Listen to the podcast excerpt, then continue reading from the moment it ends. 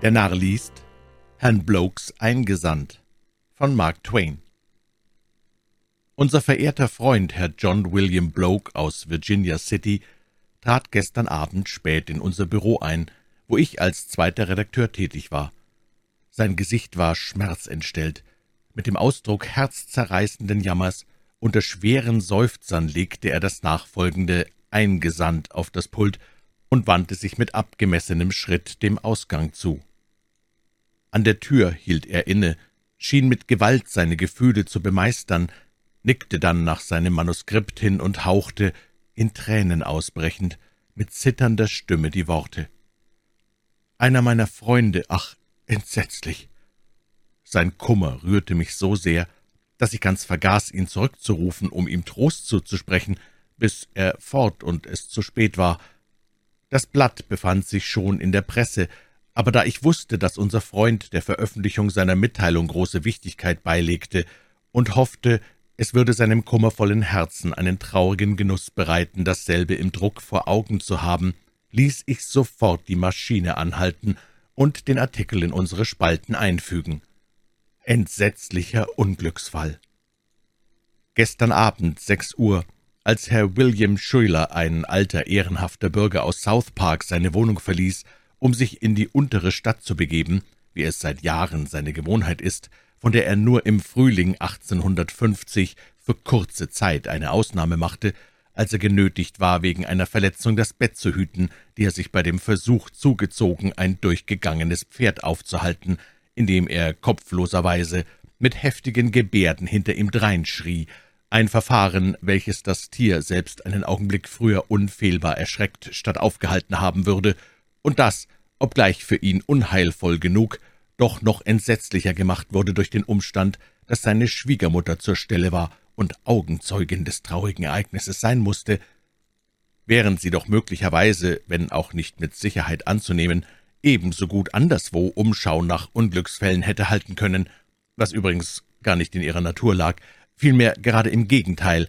wie ihre eigene Mutter gesagt haben soll, Gott hab sie selig, Sie starb vor ungefähr drei Jahren im 86. Jahr in der gewissen Hoffnung einer seligen Auferstehung, denn sie war eine christliche Frau, sozusagen ohne Falsch und ohne Vermögen, was dem großartigen Brand anno 1849 zuzuschreiben ist, der ihr sämtliche Habe einäscherte. Aber so geht es im Leben. Diese schauervolle Begebenheit möge uns allen zur Warnung dienen, und uns anspornen, so gut zu leben, dass wir, wenn es einst ans Sterben geht, wissen, was wir zu tun haben. Die Hand aufs Herz. Wir wollen von heute an aufrichtig und ernst danach streben, die verhängnisvolle Flasche zu meiden. Morgenausgabe der California. Der Chefredakteur ist hier gewesen und hat einen wahren Höllenlärm vollführt.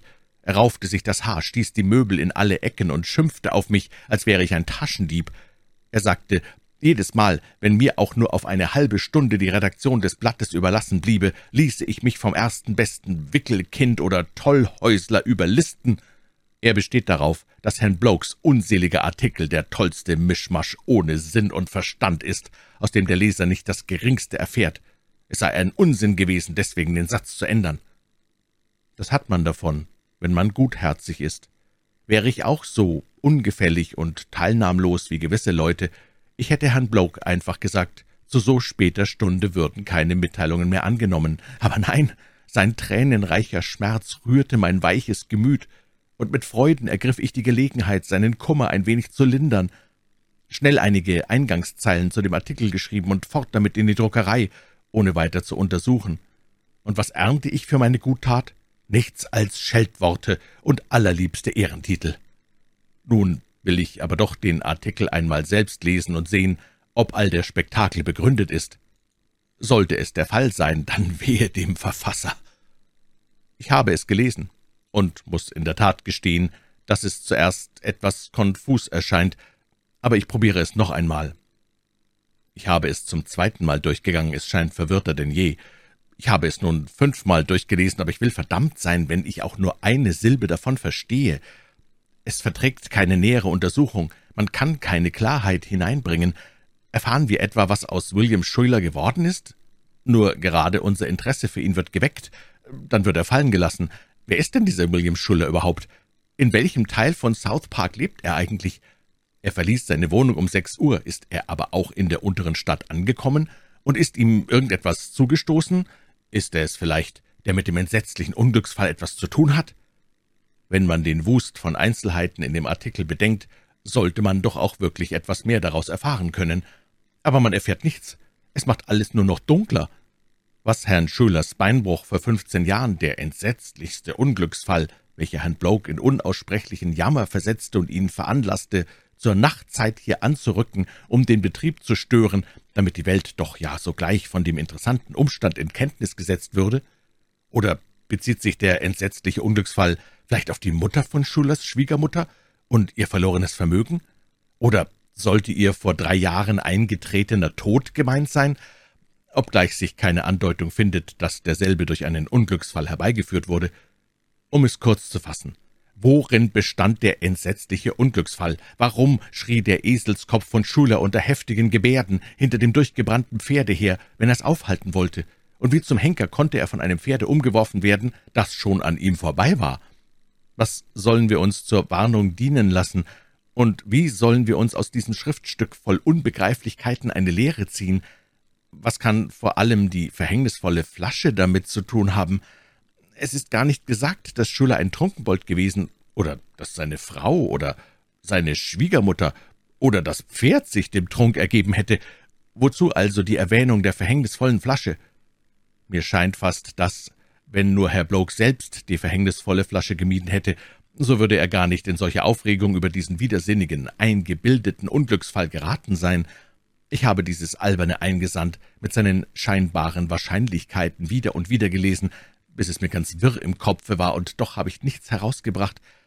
Es muss allerdings ein Unglücksfall irgendwelcher Art stattgefunden haben, aber es ist unmöglich festzustellen, wen er betroffen hat oder was geschehen ist so schwer es mir wird, es scheint mir Pflicht zu verlangen, dass, wenn Herr Blokes Angehörige wieder etwas mit Unglücksfällen zu tun haben, er seinem Bericht jedenfalls einige aufklärende Notizen beifüge, damit man aus dem Unfall einigermaßen klug werden kann und erfährt, wer der Betroffene ist. Lieber würde ich schon seine sämtlichen Verwandten auf dem Totenbette sehen, als noch einmal bis an den Rand des Wahnsinns gebracht zu werden, in dem Bestreben, ein ähnliches Machwerk wie das obige zu entziffern.